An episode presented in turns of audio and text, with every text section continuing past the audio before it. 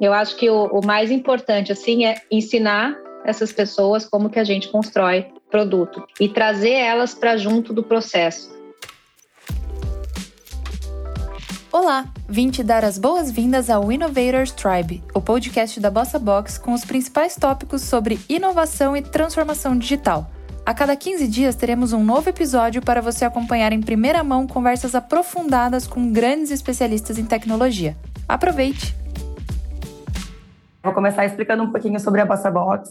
A Bossa Box é uma empresa parceira que ajuda as empresas a acelerarem o seu processo de transformação digital por meio do que a gente chama de Squad as a Service. A gente tem uma plataforma com mais de 16 mil profissionais cadastrados e qualificados dentro dessa plataforma.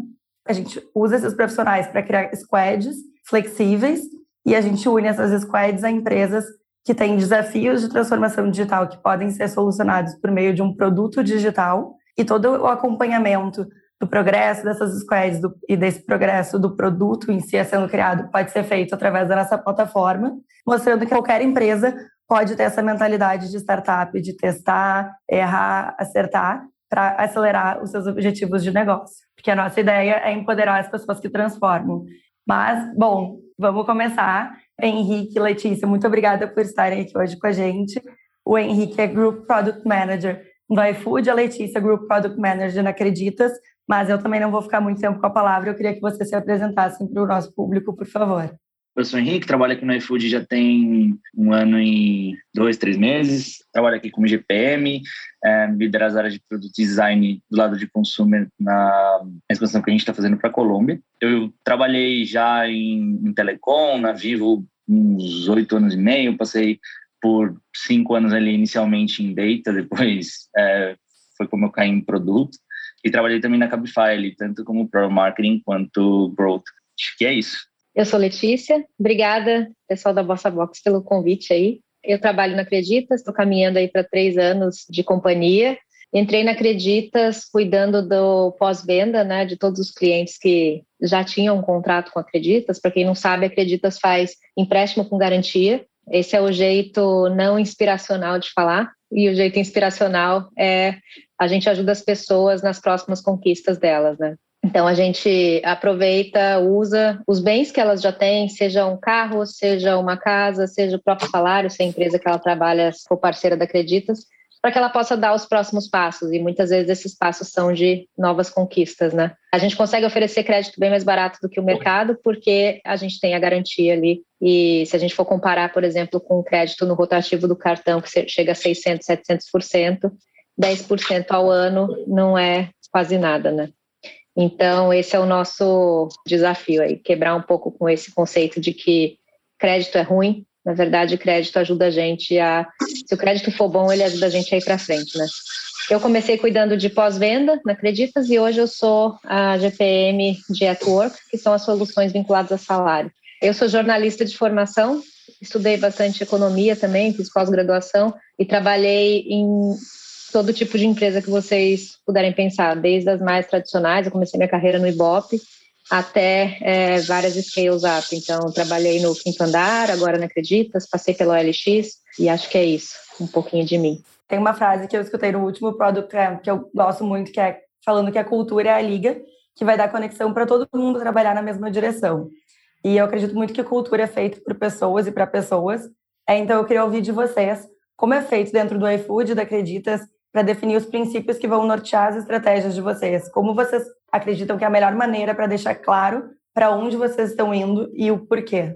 Cultura é a liga e eu acho que é também o que faz com que a gente fique focado no objetivo certo, né? Quando a gente não tem uma boa cultura, um bom relacionamento entre as pessoas, ou quando a gente não tem claro tanto a visão de, de produto quanto quais são as regras ali que cuidam, né, que regem a cultura, a gente acaba dispersando energia com coisas que não necessariamente vão gerar impacto para o nosso usuário, para o negócio, ou que vão deixar a gente feliz, que eu acho que essa é uma variável importante da balança aí também. Então, a gente hoje tem feito, pensando em estratégia de produto, é, a gente tem feito planejamentos trimestrais em cada uma das squads, mas eu acho que o mais importante é que a gente sabe para onde olhar. Então, quando eu falei para vocês que a gente que Acreditas é uma empresa que facilita esse caminho para a próxima conquista dos, dos nossos clientes, a gente olha muito para isso quando a gente vai pensar nas nossas metas e quando a gente vai desdobrar isso, seja em metas de negócio a cada ano e a cada quarto, seja em, métrica, em objetivos de produto, né? E acho que um ponto muito importante disso é a comunicação. É como eu garanto que a, a minha tribo, a tribo em que eu trabalho, está indo no sentido parecido com a tribo do lado, que é, trabalha com alto, ou com a tribo de home, ou com o pessoal que trabalha em funding. Então, eu acho que nesse caso, assim, a gente usa das ferramentas e dos processos para alavancar as pessoas, né? É, eu acho que essa, esse é o pedaço mais importante, assim, de se ter uma estratégia clara.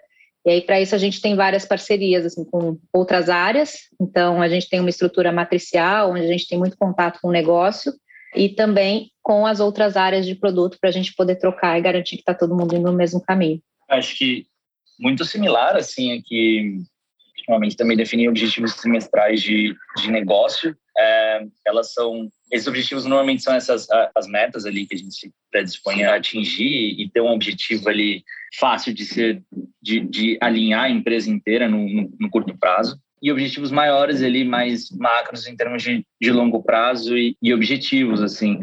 Acho que algo interessante sobre cultura e, e, e aí quando a gente pensa em estratégia também tem várias formas de você resolver as mesmas coisas né? Então acho que alinhar a visão da, da empresa com, com as necessidades da, da, da, da empresa naquele momento, para você conseguir pensar na construção do seu produto de um jeito que vai alavancar o seu, o seu negócio também. Então, por exemplo, se a gente trabalhando algo em CX, eu poderia tanto melhorar, deixar o atendimento de um agente muito mais eficiente ali na, na ponta do suporte, eu posso fazer com que o usuário nem precise chegar ali, por exemplo, num, um atendimento humano para, enfim, resolver o problema dele e tudo mais. Então, acho que vai muito de como a empresa olha e quer se predispor a resolver as, as, as coisas, assim, como todo mundo está alinhado em cima disso.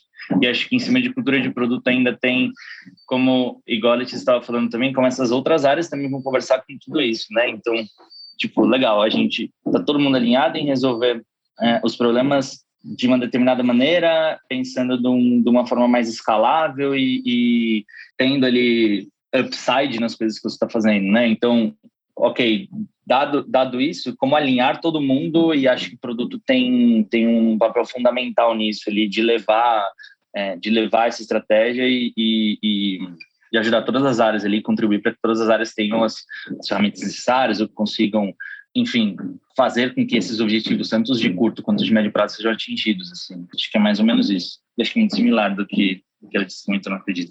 Perfeito. E pensando nessa parte da construção de uma cultura de produto dentro da instituição, vocês falaram bastante em comunicação. Além da comunicação, quais pontos vocês acreditam que são fundamentais, que eles não podem ser ignorados no momento em que a empresa está construindo esse viés de cultura de produto mesmo?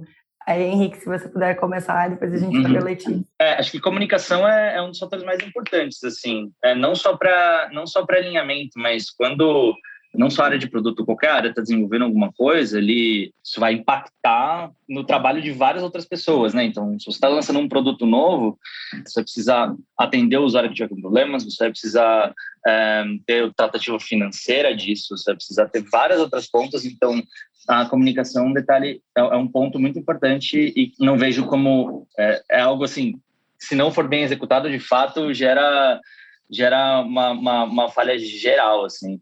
Então, acho que a comunicação é um dos, um dos pilares importantes, um dos mais importantes, de fato, além de um, de um tema de priorização, assim, também. Acho que além da comunicação, para ok, a gente tem um montão de coisa de fato para fazer que, que a gente efetivamente vai fazer e como que todo mundo vai trabalhar na, na mesma página, assim, né? Então, é, tem a ver com o primeiro ponto de comunicação, mas já efetivamente entrando um pouco mais no dia a dia ali do que escolher efetivamente quais os problemas que a gente vai resolver agora e muitos deles a gente não vai conseguir resolver. Então, acho que comunicação é um ponto importante, acho que priorização também é legal de, de comentar. É, complementando aí um pouco do que o Henrique falou, né? Eu fiquei pensando aqui como que a gente leva esse viés de cultura de produto para as áreas que são nossas parceiras, né? Porque quando eu penso nessa pergunta, a primeira coisa que vem à mente é aquele momento onde que todo mundo que trabalha com produto já passou, onde um parceiro interno, um stakeholder chega e fala assim: tive uma ideia fenomenal isso aqui, esse botão vai resolver o problema das galáxias. É, e como que a gente evita isso? Não é dizendo um não na cara da pessoa na hora que ela vem com a ideia, né? Porque você está podando o final de um processo criativo ali e a pessoa vai se sentir super atacada ou vai se sentir diminuída e falar, pô, mas eles não são as pessoas que fazem inovação, eu tive aqui uma ideia, né? Então, eu acho que o, o mais importante, assim, é ensinar essas pessoas como que a gente constrói produto e trazer elas para junto do processo. Então, vai fazer uma dinâmica de árvore de oportunidade, vai olhar para dados durante essa dinâmica, chama esses stakeholders, mostra para eles, envolve durante o processo, não só lá no final, quando você já tem mapeado as soluções ou os experimentos que você vai tocar. Envolve essas pessoas no processo, né? É, enquanto PM, eu me lembro muito é, em uma das empresas que eu trabalhei de envolver as pessoas de negócio, de comercial nesse processo, que são as pessoas que estão lá na linha de frente com o cliente, ouvem as ideias geniais dos clientes e trazem essas ideias sem filtro para a gente. E aí, participando desse processo, não só essas pessoas entendem como é o nosso processo de priorização, como o Henrique falou, né? Não dá para a gente fazer tudo, e aí, é, abrir o processo de priorização é uma forma de dizer não de uma forma gentil, mas também mostrar para eles que, assim, tá, se essa empresa está pedindo isso, qual é o problema que ela quer resolver? E aí, ensinar essa nossa forma um pouco diferente de pensar, né? Não é simplesmente construir o software pelo software, mas é, entregar um valor para o usuário e entregar um valor que seja minimamente escalável para outros, outros clientes, né? Então, tentar cruzar aí as dores dos clientes para que esses nossos parceiros internos conheçam o problema. E aí, na medida que isso vai acontecendo de uma forma mais leve, mais recorrente, é meio que a mágica acontecendo, né? Porque as pessoas começam a perceber, não adianta chegar com a solução. A solução ela vai resolver o problema de um cliente, talvez, né? Quando vem uma solução muito perfeita, assim, muito é, conto de fadas se todo mundo parar e conseguir fazer esse passo para trás, é, a gente consegue chegar no problema e pensar em algo que é, impacta mais pessoas. Então, eu acho que está super conectado com comunicação, então eu não vou fugir muito da, res, da resposta anterior, Mariana, mas eu acho que é mais o tático disso, né? Como que a gente pode usar, quais são as ferramentas de comunicação que a gente pode usar, que não são sentar numa reunião olhando para a cara da outra pessoa e tentar convencer ela, mas envolver no processo para que a cultura de produto começa a fazer parte da mentalidade, né? Começa a entrar ali no, no mapa mental dessas pessoas e não que a gente vire uma caixa preta que resolve o problema, entrega, cospe feature e não conversa com ninguém, né? Acho que a gente tem que ser para a gente conseguir fazer essa virada, né, de empresas que simplesmente entregam software para empresas com cultura de produto, a gente tem que entender que a gente tem que ser uma área permeável. E a gente só dá certo se a gente trabalhar junto com essas outras áreas, né? Tem uma pesquisa que eu li recentemente que se chama The State of Product Leadership. E nela alguns dos dados que mais sobressaíram na minha visão assim é um que fala que os líderes de produto eles estão se tornando os grandes responsáveis pela receita da empresa, porque eles têm uma perspectiva única de como traduzir insights em valor e porque eles têm um entendimento multifuncional. Então, essa intersecção entre áreas, esse relacionamento, faz com que eles tenham um entendimento único na, nessa perspectiva. E eu queria entender na visão de vocês, como estender essa perspectiva que o time de produto tem para as demais áreas da empresa? É, eu acho que uma das características de uma, de uma boa pessoa de produto é conseguir, na maior parte das vezes, porque a gente é humano e não vai conseguir fazer isso sempre, mas é que a gente consiga olhar para as dificuldades, para os desafios e transformar essa visão, né? Virar um pouco essa, esse olhar para entender aquilo como uma dificuldade ou um desafio e como que eu resolvo esse quebra-cabeça, né? E a gente sozinho não consegue fazer isso. Então, eu acho que colocar assim, área de produto é a área que tem a perspectiva única, coloca a gente numa posição de heroína que vai resolver todos os problemas e não é bem isso. Na verdade, eu acho que a gente tem uma capacidade e a posição de produto especificamente, aí eu, eu, vejo a área de produto como produto, tecnologia e design, mas a posição da pessoa de produto, ela permite que a gente navegue né, entre áreas e falando com diferentes stakeholders. Então, acho que isso ajuda a gente nesse processo de achar soluções, porque à medida que a gente vai trocando, a gente vai construindo conhecimento e entendimento do problema, né? Quanto mais pessoas a gente traz para a mesa para mapear uma necessidade do usuário, mais opções e de solução a gente consegue levantar. Então, eu não diria que a gente tem uma capacidade maravilhosa de transformar problemas em insights. Assim, eu acho que isso é uma visão um pouco como se a gente quisesse colocar num, num pedestal, assim. E se tem uma coisa que produto não é, é uma, é uma posição de glamour, né? A gente mete a mão na massa mesmo e, e nem sempre é fácil. Mas eu acho que a gente tem uma posição na companhia onde a gente tem essa facilidade de transitar entre áreas e falar com pessoas. E assim a gente consegue mapear melhor as, as possibilidades, né? Eu, eu concordo e acho que, assim, de fato, acho que toda área gera, gera, gera valor para a empresa de, de, de, alguma forma. O que eu acho especificamente sobre sobre a área de produto que é, que é interessante é um pouco da... Isso que a Letícia estava falando, da gente conseguir passar entre diversas áreas, conseguir, conseguir trabalhar com diversas áreas e tudo mais. Também de buscar a solução igual a gente estava falando até da, da na, na, outra pergunta, aquela solução mais escalável, que vá de fato resolver boa parte do problema ali, ou que não vai te gerar novos problemas e tudo mais, ou que, enfim, você não vai estar resolvendo alguma coisa para um usuário específico e tal. Eu acho que dentro, dentro de diversas áreas, assim, mas acho que falando especificamente de produto, eu vejo que boas áreas de produto estão sempre buscando resolver os problemas de uma maneira mirando mais a causa raiz e, e tentando estruturar essa solução de uma maneira em que ela seja utilizável e que gere valor para mais para mais pessoas, né? Por isso que muitas vezes a área de produto pode ser vista assim como uma uma área que está gerando muito valor e tudo mais, porque de fato está tá tentando resolver ali alguns problemas complexos. Eu acho que toda toda área está resolvendo problemas tão complexos quanto assim. Então, tipo, sei lá, que no iFood tem área de logística que está tentando fazer puta, controle de supply e demanda e tentando fazer com que o pedido chegue o mais rápido possível.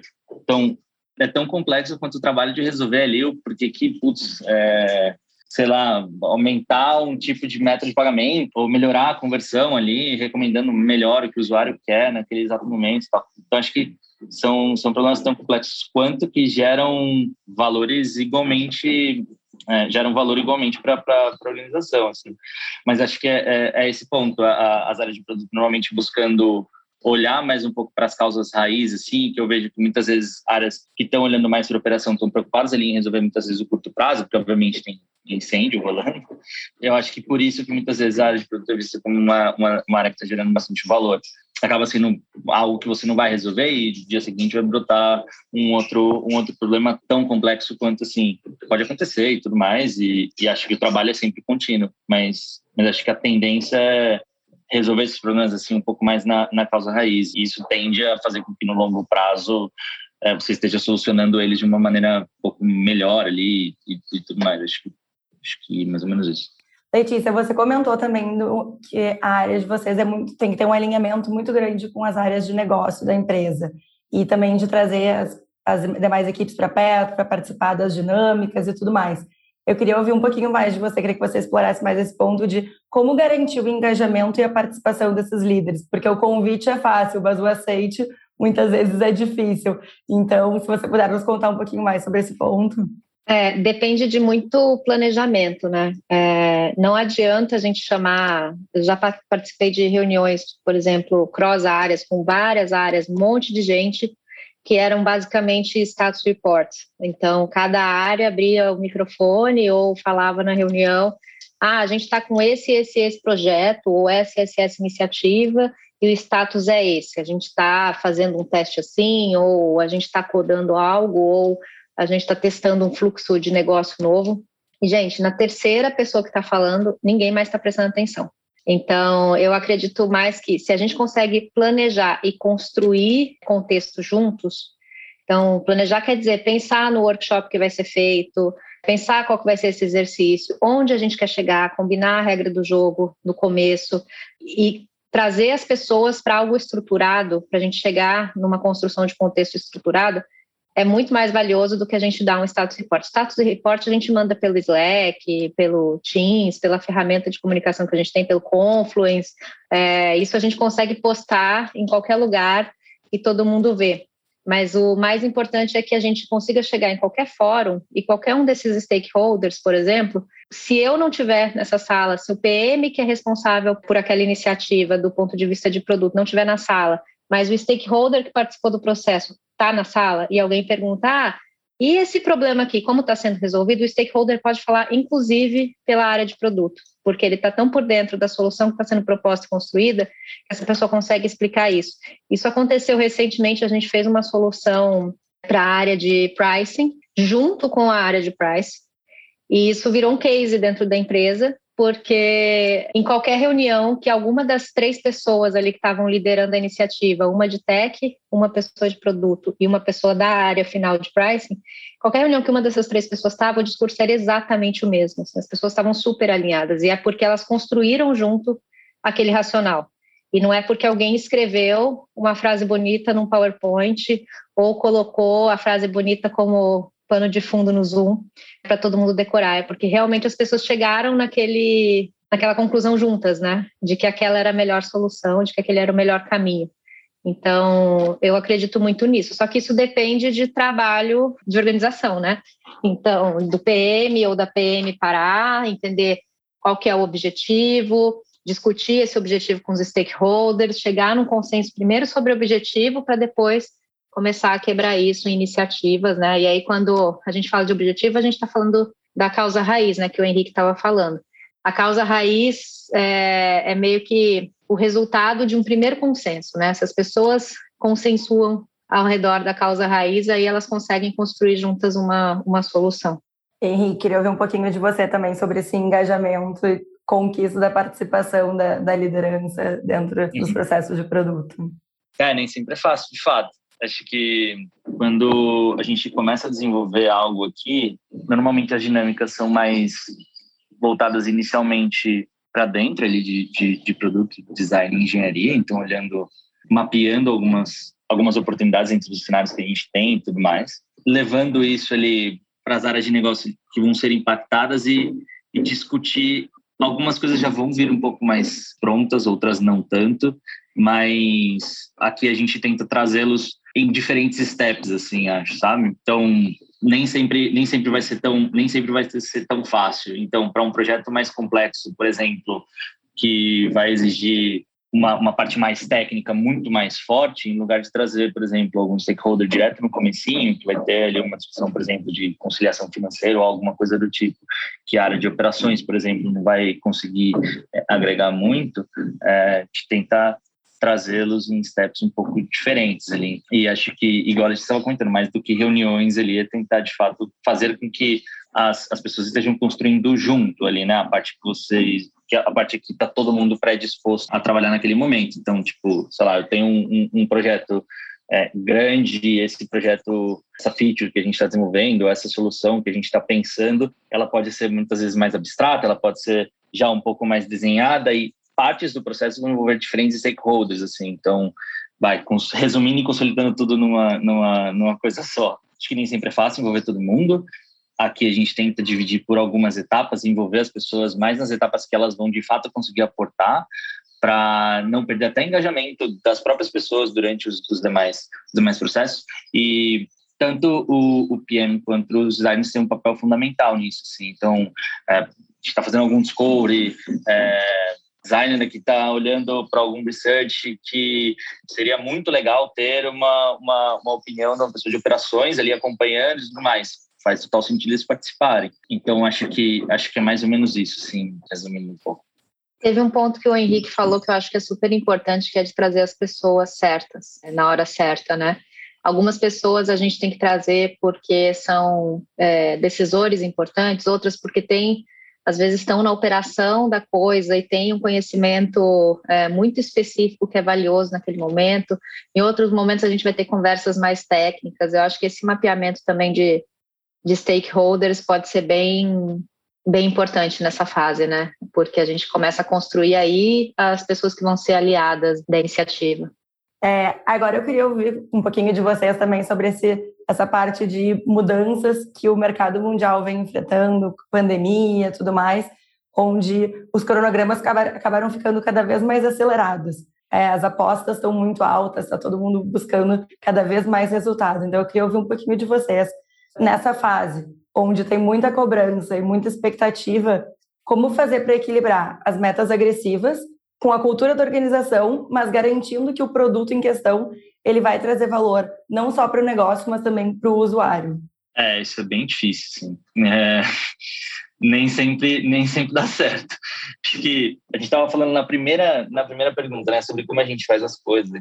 Então, legal, temos metas de três meses. Nem sempre vou conseguir entregar algo que vai gerar valor dentro desses três meses. Então, acho que tem um primeiro ponto que é beleza, a gente já passou pela etapa de alinhamento de todo mundo, definição das metas, entender o quanto que, para onde que a gente vai e como que a gente vai querer resolver determinados problemas. Dado isso, é como a gente fatia para entender, ok, sem eu perder o meu, o meu tracking ali da, da, da onde eu quero chegar como produto no longo prazo, como é que eu impacto o resultado nesse curto prazo. Então, ali, naquele exemplo que eu estava contando de CX, então, sei lá, eu poderia resolver esse, esse problema de diversas formas decidimos optar, por exemplo, por autosserviço. Então, o usuário ter um atendimento ali sem precisar passar por um humano. Tá, legal. Então, esse mais ou menos vai ser a, a forma que a gente vai trabalhar, o, o, o espectro que a gente vai escolher para resolver é, esses problemas que chegam ali passivamente quando o usuário teve um problema. É, dado isso, entra num outro trabalho que é, tá, quais são os, os maiores problemas que estão acontecendo hoje que eu consigo pegar essa esses autosserviços, por exemplo, que eu já tenho pensados aqui e, e poder aplicar para começar a impactar de fato no, no, curto prazo. Então, se tem um problema de pedidos não entregues, por exemplo, tá, legal. Então, eu posso trabalhar numa solução de devolução real time que eu valide a, se a pessoa é possivelmente fraudulenta ou não e decida ali se eu vou devolver o dinheiro ou passar para um agente reduzo, por exemplo, o que eu tenho de contact rate, melhoro ali a satisfação do usuário naquele atendimento e consigo seguir no meu objetivo de longo prazo, que é deixar um atendimento muito mais inteligente e rápido para o usuário final. Então, acho que é estando as primeiras etapas bem feitas, assim, né? Então, tipo, é aqui que a gente quer chegar, é assim que a gente vai resolver os problemas, ou todo mundo estar alinhado com as metas e quais são as expectativas das pessoas, né? Fatiar isso e, e, ser muito transparente com o quanto que você consegue entregar de valor naquele ciclo, trimestre, semestre, qualquer coisa que seja. E aí entra, acho um pouco de comunicação de novo, que é da, da área de produto, dizer muitas vezes que não vai conseguir atingir um objetivo naquele ciclo, que vai conseguir atingir mais para um lado do que para outro, ou de que vai conseguir atingir 100% de fato. É, eu fiquei pensando, quando você fez a pergunta, Vitória, nessa coisa né, de mais cobrança nesse momento que a gente está, é, que é mais virtual, digamos assim, mas eu eu sinto que a gente está sendo tão cobrado quanto, a diferença é que a gente consegue trabalhar mais tempo, né? A gente no escritório tinha um pouco mais de dispersão e de casa a gente acaba se cobrando a estar mais é, sentado na cadeira, trabalhando, né? Produzindo. E, sinceramente, assim, em termos de meta, a gente tem metas super agressivas, é, já tinha metas super agressivas antes da, da pandemia. Eu não acho que exatamente foi é, essa mudança de cenário global que deixou as coisas mais agressivas, mas é o momento da empresa que eu tô, né? A gente está no momento de escalada ao infinito e além, comprando empresas, crescendo muito, né? Eu acho que a cultura está um pouco conectada a isso, né? Que é assim, eu entendo que a empresa está crescendo e que a empresa tem taxa de crescimento muito alta, como que eu, como produto, viabilizo esse crescimento? É, e essa é a pergunta que eu acho que a gente tem que se fazer, né? Porque a cultura de produto ela não tem que ser uma cultura de novo, a gente tem que ser uma área permeável, né? Não, cultura de produto não é uma uma cultura que fica encerrada ali na área de produto, mas ela está conectada com esse crescimento vertiginoso. E se a gente não tiver uma cultura que permite esse crescimento, na verdade não dá nem para planejar esse crescimento, porque a gente muitas vezes está falando aí de escala e aí simplesmente contratar gente para fazer, é, usando o mesmo exemplo que o Henrique usou, né, de uma área de atendimento, por exemplo, colocar mais gente para atender, não necessariamente significa que a gente consegue escalar. Acho que a gente lida com essas metas agressivas, de novo, olhando para a raiz dos problemas que a gente tem e também escolhendo quais fogos, né, quais incêndios a gente quer apagar, porque é, podem ter vários pequenos focos de incêndio que a gente decide deixar queimar sozinho, né? Então, eu acho que essa é uma sabedoria que com o tempo a gente vai aprendendo, senão a gente começa a dispersar muita energia tentando resolver todos os problemas mas nem todos os problemas é, deveriam ser priorizados. Né? Perfeito. Eu tenho uma pergunta bem aberta, mas que eu gostaria de ouvir de vocês, que é pensando nos últimos anos de experiência de vocês dentro das empresas que vocês estão, porque vocês já têm aí uma carreira com um certo tempo dentro das empresas, quais foram os maiores aprendizados relacionados à cultura de produto que vocês tiveram? Letícia, se puder começar. Ah, o maior aprendizado, ou um dos maiores, eu acho que tem sido, assim, como que a gente co consegue colocar, quando a gente está numa empresa, por exemplo, que tem uma área de negócio muito forte, que tem, né, vem desde a fundação com um posicionamento assim de negócio muito forte, como que a gente consegue colocar produto na mesa de discussão e na mesa de decisão? É, e como que a gente consegue levar a discussão, e isso é, é um movimento que já acontece na Acreditas, né? Levar a discussão para a experiência do usuário e não só para resultado financeiro.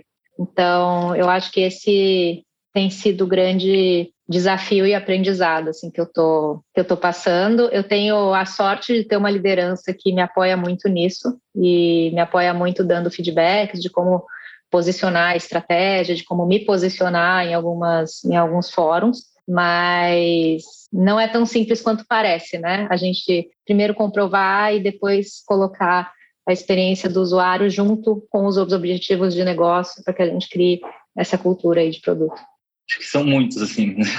Acho que o mais recente é desde que eu entrei no iFood, de fato, que é, é legal. A gente já tem um produto que funciona no Brasil, como é que a gente vai funcionar no outro país?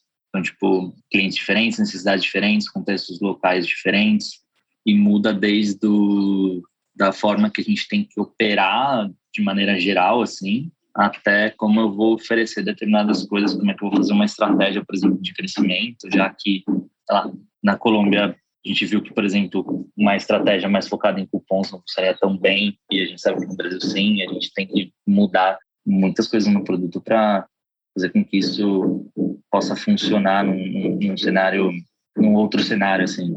Então, acho que esse é o maior desafio, assim, que, que eu já tive até agora e segue. É, e é seguir crescendo num, num, num ambiente bem competitivo lá na, lá na Colômbia, a entrada da Didi agora, né, que é a 99 aqui, é, junto da Rappi, que era a maior empresa lá até, até então, e ela vem da Colômbia, já com um produto super adaptado para o mercado local. A gente pegar um produto que funciona super bem aqui no Brasil e tentar, como desafiante lá, né, assim, é, mostrar, é, mostrar o produto lá, adaptar e mesmo assim pensar como empresa em, na construção de um produto global. Tipo, eu não posso adaptar 100% para um cenário regional sem e deixar de lado, por exemplo, uma consistência no produto global. Então, acho que esse é o maior desafio, maior desafio, assim, mais do que bater meta e qualquer outra, qualquer outra, outra coisa por agora. Perfeito. Como privilegiar a experiência do cliente quando o produto está sujeito a muitas normas e regulação? Essa parte mais burocrática, como ela não deixar a burocracia prejudicar a experiência do cliente dentro da, da parte de desenvolvimento de produto. É, eu acho que a gente tem que pensar no porquê que a burocracia existe, né? Então, vou pegar aqui um exemplo de, de finance. É, a gente tem que fazer o know your customer, né? Garantir que aquela pessoa é aquela pessoa quando ela faz uma solicitação de, de empréstimo, isso para evitar fraude. Se a gente entende que isso é um processo de segurança para aquele usuário, para garantir é, que aquela pessoa não está sendo fraudada, como que eu consigo fazer isso de uma forma mais leve para o usuário. Então, eu posso fazer isso pedindo para a pessoa tirar a fotografia de N documentos, tirar foto do rosto é, e tentar resolver todo o problema de Know Your Customer numa jornada gigantesca com vários processos, né, com várias etapas. Ou eu posso usar ferramentas que já estão prontas ou construir ferramentas de plataforma minha que fazem checagens no background e que eu não preciso que a pessoa me passe todas aquelas informações, enfim, todas as vezes que ela for pedir uma, fazer uma solicitação. Acho que esse é até um outro ponto, né?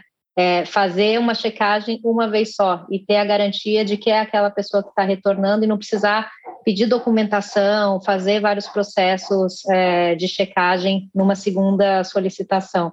Então, na Acreditas, por exemplo, a gente tem vários produtos que são conectados ao salário da pessoa para ela fazer uma solicitação de adiantamento de salário, se ela nunca usou nenhum produto Acreditas, ela vai ter que mandar alguns documentos para a gente e a gente vai ter que verificar. É, são pouquíssimos documentos hoje que a gente consegue cruzar com o birô externo e usar algumas. É, é uma, uma, parte de inteligência que a gente já tem dentro da companhia. Agora, se ela voltar e quiser uma outra antecipação ou quiser fazer uma, é, uma solicitação de empréstimo consignado ou quiser comprar um produto na store, a gente não vai pedir de novo todos esses documentos, porque a gente já tem isso. Então, se a gente tem uma plataforma segura, onde a gente consegue guardar as informações que são sensíveis e reutilizar os dados, é, a gente continua né, compliant com as regulamentações, mas ao mesmo tempo a gente está prezando pela jornada do usuário. É, eu só vou pedir algum documento para ele, só vou pedir para ele fazer algum processo que não seja simples, né, que seja mais complexo, se realmente eu precisar disso. A gente tem, por exemplo, um fluxo onde a gente conseguiu diminuir para caramba a taxa de pessoas que precisam mandar o olerite delas, porque a gente já tem outras checagens que fazem essa análise. Então, a gente usa um pouco aquela lógica de olhar para o problema raiz, aquela lógica de qual é meu objetivo, né? E a experiência ela tem que estar tá no objetivo do, do produto, né? Não adianta só a gente olhar para um objetivo de negócio, de crescer originação, de crescer penetração em determinada base, mas também de entregar uma experiência que, que permita isso. Porque senão, se a gente é muito literal na regulamentação, no sentido de fazer exatamente como está escrito na regulamentação e não resolver o problema no background para o usuário, o que vai acontecer é que a gente vai bater num teto de crescimento muito antes do que a gente bateria se tivesse uma, uma experiência melhor para esse usuário, né? Eu vejo um pouco por esse, por esse caminho. Concordo 100%, acho que não, nem consigo agregar muito, assim, acho que é, os processos, eles vão te gerar, a burocracia, etc., vão te gerar segurança, é, e aí, dentro do seu produto, na sua organização, em qualquer lugar. Então, se existe um processo, é para que os passos possam ser seguidos ali para cumprir um, um, objetivo mais claro, né? Você, você controla ali o que, que vai sair no final do, desse processinho. Quando você não tem processo, quando você não tem burocracia, você está mais à mercê do que vai, do que vai sair. Acho que é medir o quanto que você tem que, o quanto que você quer controlar de fato e o quão importante é controlar isso para o produto, para a organização, para a estrutura de trabalho que, feito qualquer, para qualquer outra coisa. Acho que se aplica para muitas coisas. Eu queria abrir para vocês, Henrique e Letícia, darem aí um, uma última palavrinha fiquem à vontade. Obrigado, obrigado pelo convite. Acho que foi super legal o papo. Quem quiser buscar depois para bater mais um papo, ou quiser tirar alguma outra dúvida, qualquer, se quiser trocar alguma ideia, chama lá no, no LinkedIn, a gente, a gente bate um papo. Acho que é isso. Obrigado e e é isso. É, queria agradecer também, pessoal da Bossa Box, obrigada aí pelo convite. E acho que assim a mensagem que eu queria deixar hoje com relação à cultura de produto é a que eu falei, né? A gente não é herói sozinho, a gente tem que trabalhar junto aí com não só com as pessoas de produto, tecnologia e design, mas com os nossos parceiros em outras áreas. Então, pense bastante, bastante aí em como que vocês estão trabalhando com, com os stakeholders de vocês, com as pessoas que vão apoiar é, o que vocês estão fazendo e como que vocês estão construindo esses relacionamentos. Obrigada, gente. Obrigada, Henrique Letícia. Foi um prazer conversar e aprender com vocês hoje. Muito obrigada a todos. E esse foi mais um episódio do Innovators Tribe, o podcast da Bossa Box. Conhece alguém que vai achar esse conteúdo interessante? Então não deixe de compartilhar e confira também as outras edições no nosso canal. Até a próxima!